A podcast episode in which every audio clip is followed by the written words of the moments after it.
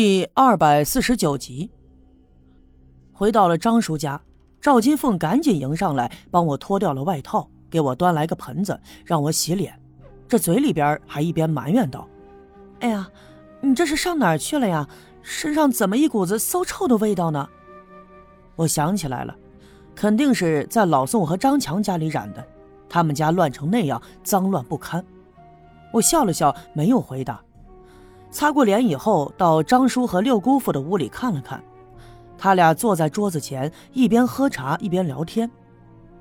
说来也挺奇怪的，六姑父这个人呢，他不善言辞。我来刘家镇这么长时间，我见过他跟人说话呀，都不超过十句。他一直面色冷峻，要么是修理荆条编篮子，要么就在房前屋后的干活。看来呀，此行他真是遇到了知音。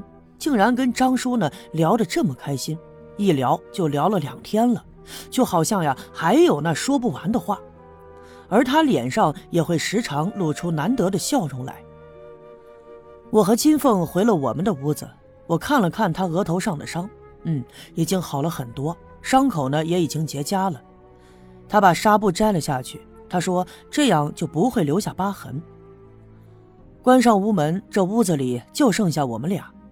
赵金凤抱住我的一只胳膊，靠在我的肩头，低声的问我：“哥，要是我脸上都是大疤，长得奇丑无比，你还会看得上我吗？”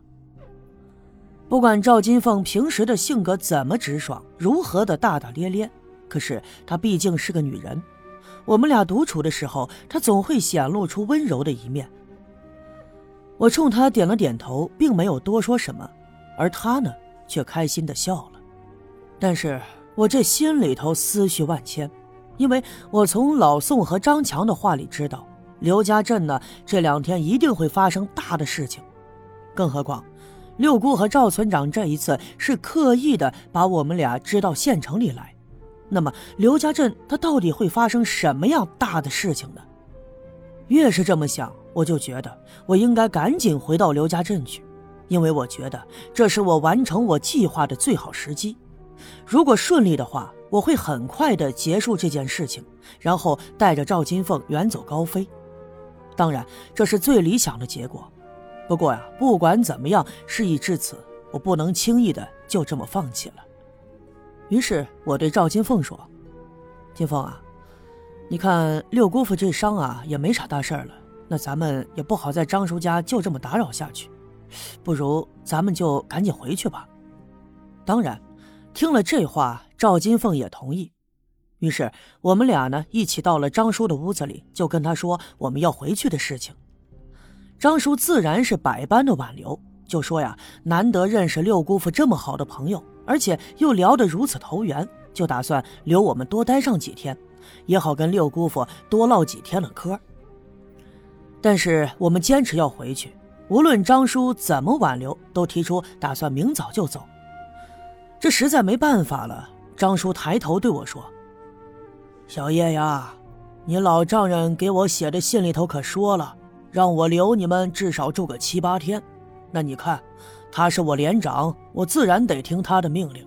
那你呢，是他姑爷，也总得听老丈人的话吧？哈哈，行了行了，你们俩就在这住着吧。”听了他的这一番话，就更确定了我的猜测。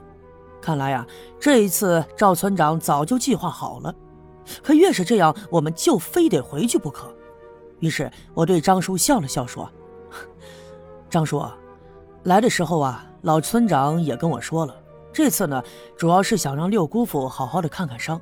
这两天你肯定对六姑父的脾气秉性也有了了解，他这人就是这样，特别的刚强。”要不是我们好说歹说的，这一趟医院呀，他都不会来呢。你看，你们老哥俩相处的也特别好，那不如这样吧，把六姑父呢先留在这儿，然后我们俩先回去，等过两天我们再赶车来接他。嗯，主要是啊，这阵子村里事儿多，我们想回去帮老村长呢多忙活忙活。其实我并不知道赵村长给张叔的那封信里到底说没说要留我们的原因。我只是在赌，他什么都没有细说。于是啊，我就把这件事情给推到了六姑父身上。果然，张叔并没有多想，就点了点头。那也好，就让我这老哥哥留在这儿，你们俩先回去。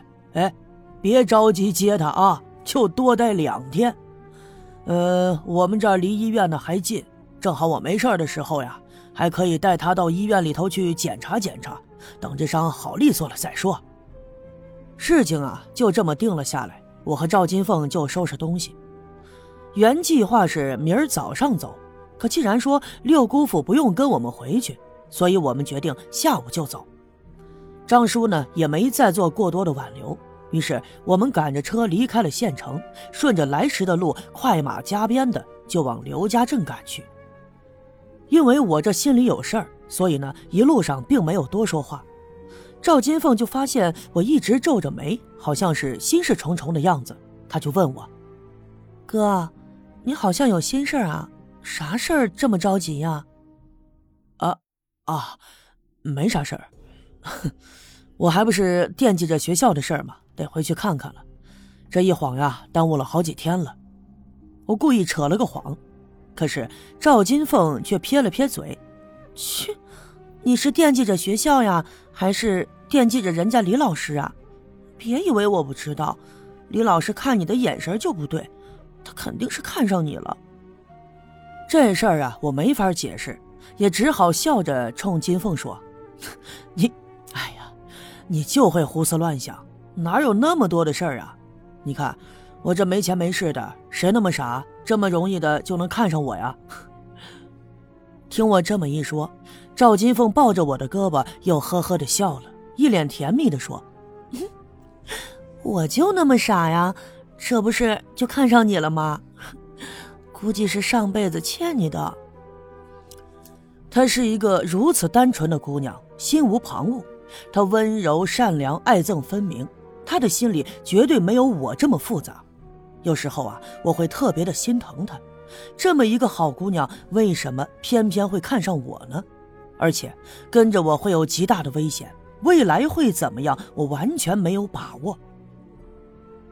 回去的时候呢，比来的时候就快了很多，因为车上只有我们俩，所以马车跑得飞快。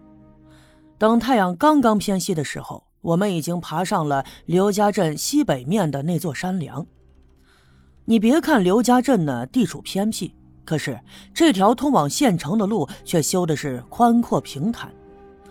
当我们停在山梁上，站在高处往下面看的时候，刘家镇的上空已经弥漫起了一团袅袅的炊烟，整个刘家镇被炊烟所笼罩，乍一看上去雾气昭昭，就好似仙境一样。